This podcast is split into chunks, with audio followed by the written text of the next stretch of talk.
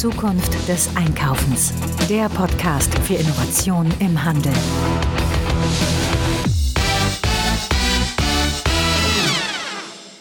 Das ist die Folge 115 unseres Retail Innovation Radios. Heute zum Thema Kundenbeziehungsmanagement. Ja, wir hatten jetzt drei Wochen lang Pause gehabt. Also ihr musstet hier wirklich darben mit fehlenden Informationen zum Thema Handel und Handelsinnovation. Aber dafür hatten wir eine richtig coole Urlaubszeit mit einer tollen Erholung. Und deshalb sind wir auch heute wieder ganz frisch mit ganz viel Energie am Start. Aber bevor wir damit anfangen, möchte ich mit euch noch kurz über ein anderes Thema reden. Ja, wir werden auf den verschiedensten Kanälen immer wieder gefragt, was ist denn das passende Warenwirtschaftssystem für mich, sprich das ERP-System. Und da hilft vielleicht ein Hinweis auf den Sponsor unserer heutigen Sendung, nämlich auf Comarch. Comarch ist ein weltweiter Anbieter von IT-Lösungen für den Mittelstand. Und die haben ein ERP-System, was sich sicherlich mal anzuschauen lohnt.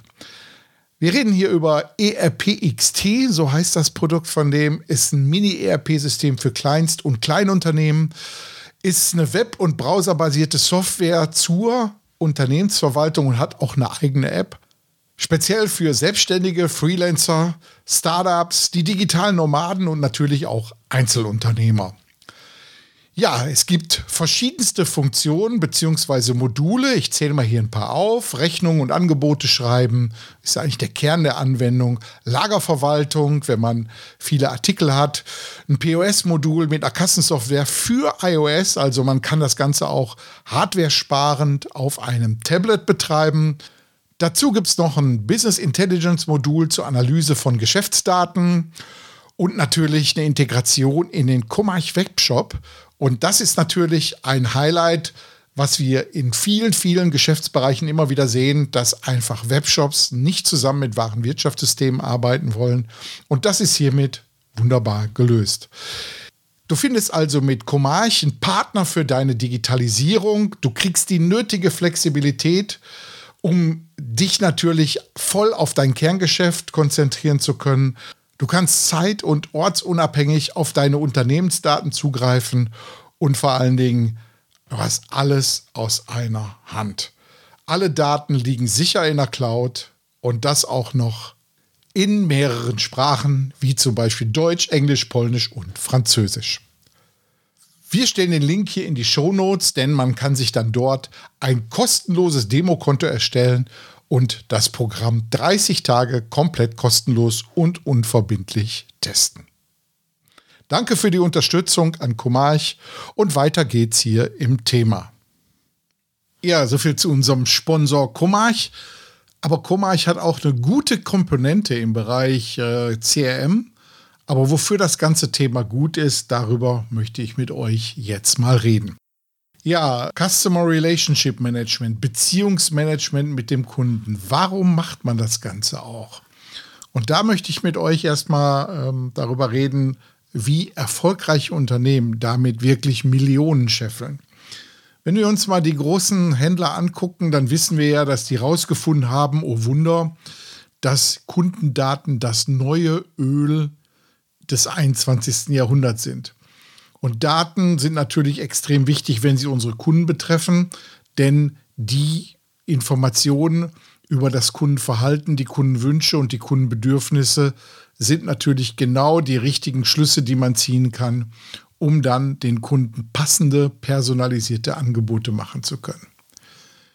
Ja, wir haben äh, in Folge 73 mal über die digitale Bedürfnispyramide entwickelt.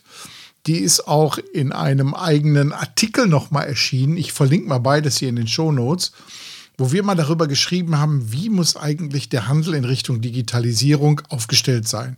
Wie muss er vorgehen? Und genau da sieht man, dass gerade das Thema Kundeninformationen, Kundeninformationssysteme sofort an Stelle 2 kommt. Also nach dem Thema Kassensystem und Warenwirtschaftssystem kommt sofort das ganze Thema Kundeninformation. Und da möchte ich euch mit euch jetzt auch mal drauf eingehen, was bedeutet es überhaupt, wenn man ein Customer Relationship Management einführt. Und was kann man da überhaupt richtig und vor allen Dingen falsch machen. Aber bevor wir loslegen, äh, machen wir erstmal eine Begriffsbestimmung, so wie wir das ja auch auf den Hochschulen gelernt haben. Was ist eigentlich ein CRM? Und da gibt es eine offizielle Formulierung für das CRM oder Customer Relationship Management, also Kundenbeziehungsmanagement, bezeichnet eine Strategie zur systematischen Gestaltung der Beziehung und Interaktion einer Organisation mit bestehenden und potenziellen Kunden. Und jetzt werden natürlich alle die erstmal aufschreien, die bei CRM immer sofort an Technik und an CRM-Softwarelösungen denken. Aber wir sehen ja hier, dass da erstmal das Wort der Strategie im Mittelpunkt steht. Ich muss, bevor ich überhaupt irgendwie ein Tool einsetze, mir erstmal Gedanken darüber machen, was will ich denn überhaupt damit erreichen? Wie ist mein Unternehmen überhaupt aufgestellt in dem Bereich ähm, aktiv dann mit den Informationen, die ich irgendwo in so einem System dann sammle, auch umzugehen? Und da ist in vielen Bereichen die größte Krux. Ich habe ganz viele, könnt ihr mir wirklich glauben, und ich bin seit 45 Jahren im Berufsleben. Ich habe ganz viele Systeme gesehen, die Riesenfriedhöfe von Daten über Kunden waren. Und keiner hat was draus gemacht. Die mich kennen, wissen, dass ich bei einem Riesenunternehmen gearbeitet habe, ursprünglich mal der drittgrößte Händler der Welt. Und wir hatten das größte Data Warehouse im europäischen Handel zum Thema Kundendaten und Kundeneinkäufe. Und wir haben es nie geschafft, daraus die richtigen Schlüsse zu ziehen. Hintergrund ist folgender.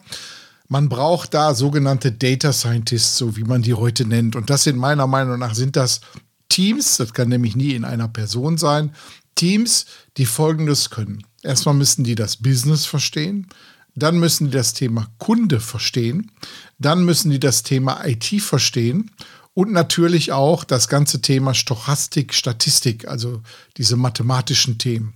Und wenn man diese Skills zusammenwürfelt, dann kann man sich auch überlegen, welche Frage stellen wir denn überhaupt so einem System. Und wir haben in der Vergangenheit immer die Problematik gehabt, dass wir nicht die richtigen Fragen gestellt haben. Und wenn ich jetzt die richtige Frage stelle, dann bekomme ich auch die richtige Antwort. Und dann sieht man, auch die Ergebnisse.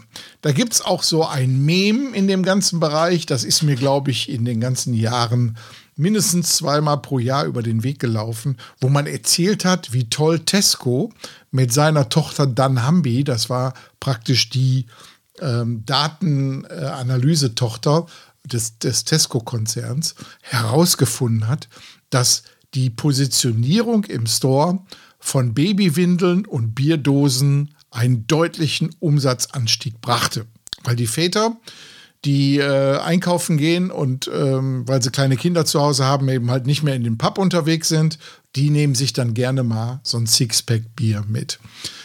Äh, ist, glaube ich, äh, genau so ein Mem wie die Tarantel im Bananenkarton, die auch immer wieder alle Jahre mal auftaucht. Ähm, aber natürlich ist hinter diesem ganzen Thema Kundendaten auch ein Riesenzündstoff und natürlich auch ein Riesenschatz, den es da zu heben gilt. So, aber bevor wir jetzt erstmal über Systeme reden, lass uns erstmal überlegen, wie komme ich denn überhaupt an Kundendaten dran? Natürlich, erster Linie, äh, Daten sind ähm, etwas Elektronisches, natürlich immer dann, wenn ich irgendwo einen Online-Shop habe oder Informationen im digitalen Raum irgendwo zusammenstellen kann, dann habe ich natürlich die Möglichkeiten, da Daten direkt zu gewinnen. Also was die Kunden bei mir im Online-Shop bestellen, beziehungsweise auch, wie viele Leute bei mir in Social Media meine Produkte liken und so weiter. Diese Informationen kann ich natürlich alle irgendwo abgreifen.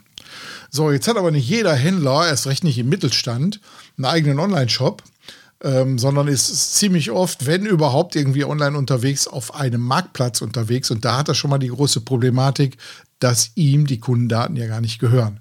Und er bestenfalls, wenn er direkt Shipping von sich aus macht, dann natürlich schon mal einen Adressenpool hat.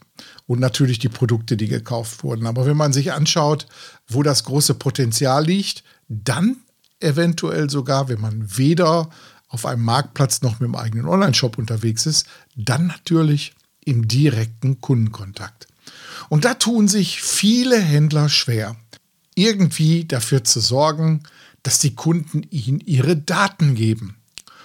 Und äh, gerade wir Deutschen haben ja ein sehr, sehr hohes Datenschutzbedürfnis.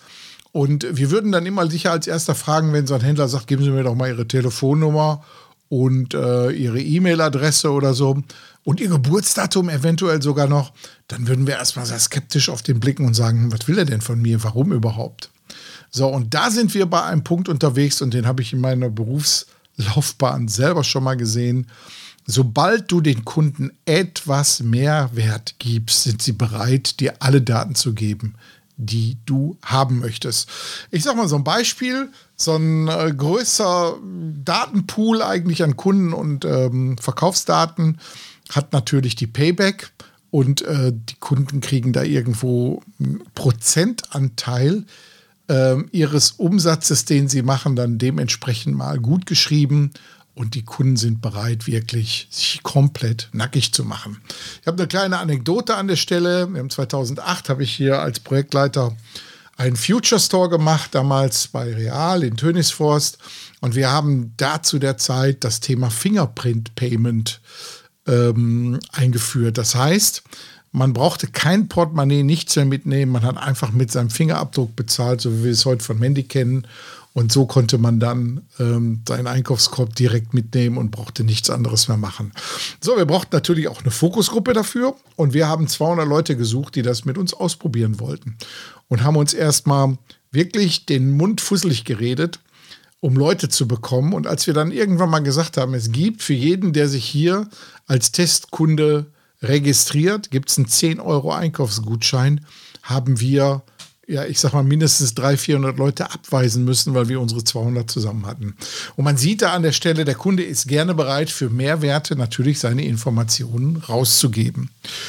So, wie kann ich denn jetzt Mehrwerte mal generieren? Und das geht ganz einfach in der Regel, dass man dem Kunden sagt, pass mal auf, du hast jetzt diese oder jene Produkte gekauft, wenn wir jetzt mal bei Lebensmitteln sind, kann ich ihm sagen, so, du kriegst von mir jetzt immer die neuesten Rezepte. Rezepte ziehen übrigens immer zu den Produkten. Ich sehe, du liebst die italienische Küche und ich stelle dir hier mein italienisches Kochbuch digital zur Verfügung. Gib mir deine E-Mail-Adresse, schicke ich dir dann zu. Oder dass man sagt, pass mal auf, Kunde, du hast hier dieses oder jene technische Gerät gekauft.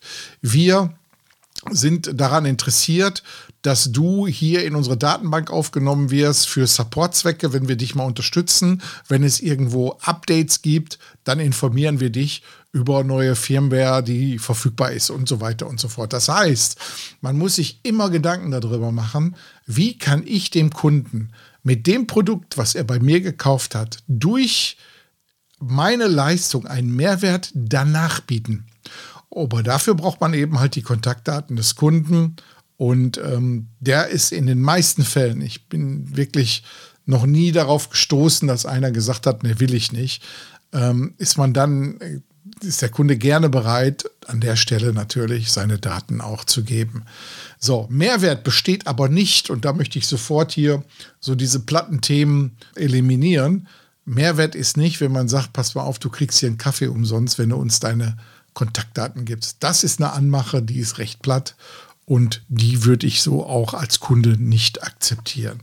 Also wirklich, wenn man einen Tipp hat, wie man das Leben des Kunden besser macht, wie man ihn inspirieren kann oder solche Dinge alle, dann sind Kunden gerne bereit, ihre Daten herauszugeben.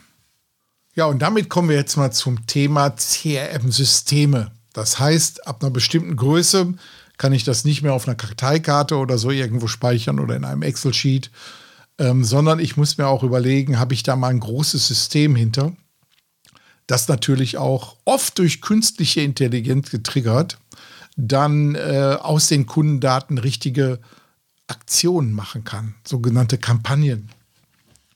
Und ähm, wofür brauche ich also erstmal so ein CRM-System? Also grundsätzlich können Informationen gezielter und personalisierter ausgesteuert werden. Na, wenn ich zum Beispiel sage, pass mal auf, ich will jetzt mal alle Kunden, die vor einem Jahr bei mir diese oder jene Kamera gekauft haben, nochmal anschreiben, dass jetzt eigentlich genau der richtige Zeitpunkt ist, sich mal über so einen Ersatzakku äh, Gedanken zu machen, dann muss ich genau diese Information haben. Und so bekomme ich äh, einen Verlauf über die Kundenhistorie, was hat der alles bei mir gekauft und ich kann somit sehen, ob er auch loyal meinem Unternehmen gegenübersteht. Ich kann ihn dementsprechend auch personalisiert dann eher an mich binden und das erhöht natürlich auch die Loyalität. Ja, diese ganze Kontakthistorie, ne? also wo hat der Kunde mal angerufen, mit wem hat er eigentlich gesprochen im Unternehmen und so weiter, ähm, lässt sich natürlich die Kontakthäufigkeit auch optimieren. Wenn ich weiß, er ruft immer bei der gleichen Person an, dann kann ich natürlich diese Person auch zu einer Art Pate für ihn machen. Sondern auch wenn dieser Pate mal wechselt, dann ist nicht die komplette Historie verloren. Viele ja, Kundenbedürfnisse sind im Kopf vieler Mitarbeiter. Sind die Mitarbeiter weg, sind die, ist das Wissen über diese Kundenbedürfnisse weg in einem System bleiben die stehen und sind unabhängig von den Personen, die da dran arbeiten. Ja, dann ist natürlich dieses ganze Thema äh, Zeit, Kosten. Ich kriege ganz schnell Informationen über meine Kundengruppen, über die Bedürfnisse der Kundengruppen und kann die dementsprechend schnell aktivieren und kann natürlich auch rausschauen, wer sind eigentlich meine lukrativsten Kunden. Ne? Wir reden ja immer von A-Kunde, B-Kunde, C-Kunde. Ähm, die A-Kunden sollte man möglichst natürlich alle schon so im Kopf haben. Aber ein wichtiger Punkt, zu wissen, wie kriege ich eigentlich einen B-Kunden zu einem A-Kunden gemacht. Und dazu muss ich eben halt wissen, was kaufen diese B-Kunden, was kaufen die bei mir vor allen Dingen nicht, um da mein Umsatzwachstumspotenzial rauszubekommen. Beispiel, ähm, das, was wir selber äh, vor vielen Jahren schon mal gemacht haben, als ich noch bei dem großen Händler war. Wir haben mal untersucht, von verschiedensten Imbissbetreibern, wer kauft eigentlich was bei uns ein. Und so hatten wir dann einen Durchschnitt, was jeder Imbissbetreiber eigentlich bei uns kauft. Und wir sind dann hingegangen und haben mal geschaut, was sind denn die, die unter diesem Durchschnitt sind. Und da haben wir festgestellt, dass ein Imbissbetreiber zum Beispiel keine Würste bei uns gekauft hat. Und dann sind wir hingegangen und haben speziell diese Würste mal beworben und hatten so ein Umsatzwachstumspotenzial. Die hat er dann anschließend natürlich auch bei uns gekauft. Und schon hatten wir das über das System dann dementsprechend auch analysieren können. So, kommen wir mal zu den Punkten, welche Funktionen so ein System denn überhaupt eigentlich bietet. Und erstmal ist natürlich da die Gliederung der Kundeninformationen. Ne?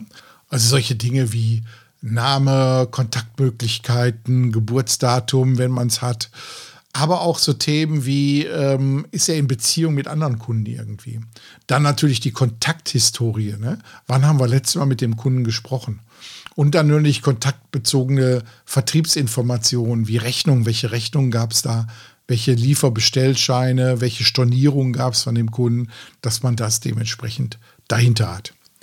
Dann gibt es den nächsten Punkt, das Suchen und Filtern. Man hat eine saubere Suchfunktion, wo man ganz schnell den Kunden rauskriegen kann. Aber man kann auch filtern, dass man über bestimmte Dinge wie die Sinusmilieus, äh, um mal irgendwelche Kundensegmentierungen mit reinzubringen, dementsprechend schnell die Kunden rauskriegt, die in dieses Milieu reinpassen.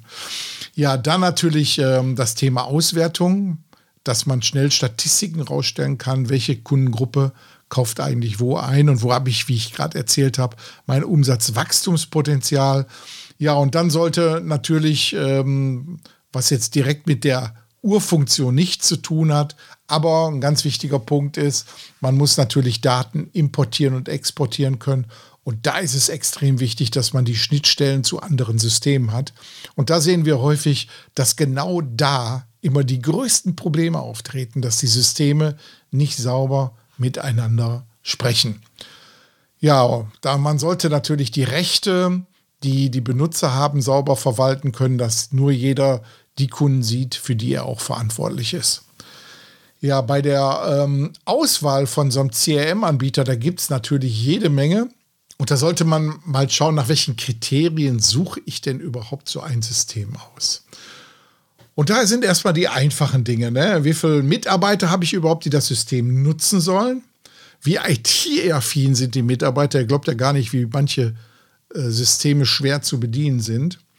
Ja, dann, welches System passt überhaupt zu meinem Geschäftsmodell? Ist es eine Standardlösung oder muss ich etwas Spezielles haben, so spezielle Branchenlösungen? Dann ist ein mobiler Zugriff für meine Salesforce draußen, also meine Außendienstler, extrem wichtig. Habe ich ein ERP-System? Vielleicht bietet ja mein ERP-Systemanbieter schon ein CRM-System mit dahinter. Dann äh, ja, soll das System auch Social CRM-Funktionen haben, dass man sieht, wenn man auf sozialen Medien unterwegs ist, dass man dort auch die Informationen abgreifen kann. Und dann äh, für mich immer ganz wichtig, ist die Lösung eine Cloud-Lösung, sprich im Web, oder muss ich mir wirklich jetzt hier einen eigenen Server hinstellen mit Blech und einen Administrator, der das Ganze auch fit hält? Ja, dann natürlich, wie gerade angesprochen, die Schnittstellen zu anderen Programmen. Wie wichtig sind die an der Stelle? Zum Beispiel zu Microsoft Outlook, dass wenn ich irgendwo einen Mail-Kontakt habe, der automatisch dann auch in dieses System dem Kunden zugeordnet wird und äh, sollte natürlich auch dieses System zu der Zielsetzung meines Unternehmens und natürlich zur Unternehmenskultur passen. Aber ein wichtiger Punkt, den ich nochmal sagen möchte, ist, dass wir im letzten Jahr ein großes Thema hatten, nämlich das EuGH-Urteil zum Safe Harbor Abkommen. Die meisten kennen das gar nicht, aber da geht es darum, dass personenbezogene Daten, und die sind nun mal eben in einem CRM-System drin, nicht mehr auf amerikanischen Servern gehostet werden dürfen. Damit sind natürlich sofort ganz viele Unternehmen erstmal illegal unterwegs. Ähm, aber man sollte bei der Auswahl seines Systems wirklich darauf achten, um nicht irgendwo in die berühmte Küche des Teufels zu kommen, dass man die Daten entweder auf europäischen Servern hat oder auf Servern in Kanada, was laut dem Europäischen Gerichtshof ein sicheres Datenland ist. Viele wissen ja auch, dass ich aktiv bin in den Mittelstand 4.0 Kompetenzzentrum Handel. Und in diesem Bereich wurde schon vor vielen, vielen Jahren ein CRM-Leitfaden erstellt, eine Checkliste, wie man Customer Relationship Management für kleine und mittlere Unternehmen aussucht.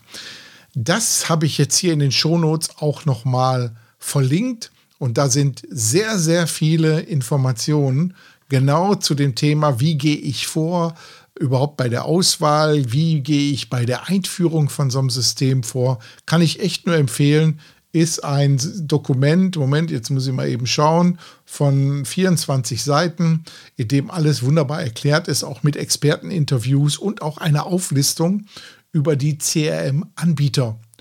Und ähm, da ist auch eine kleine Bewertung mit bei, ähm, wo man die findet, ob die cloud-basiert sind und oder ob die serverbasiert sind, kann ich echt nur empfehlen. Guckt euch das an. Ansonsten war es das für heute zum Thema CRM. Glaubt mir, Leute, ohne dem geht es nicht mehr. Und da bin ich gar nicht so dabei, dass man erstmal dieses ganze Thema als System ansieht, sondern erstmal als Strategie zu verstehen. Ohne Kundendaten hat mein Unternehmen keine Zukunft mehr. Und das ist mit einer der Basis und deshalb ist das Teil 2 der digitalen Bedürfnispyramide aus Folge 73. Ich wünsche euch eine schöne Woche und vor allen Dingen, wie immer, fette Beute. Bis denne. Tschüss.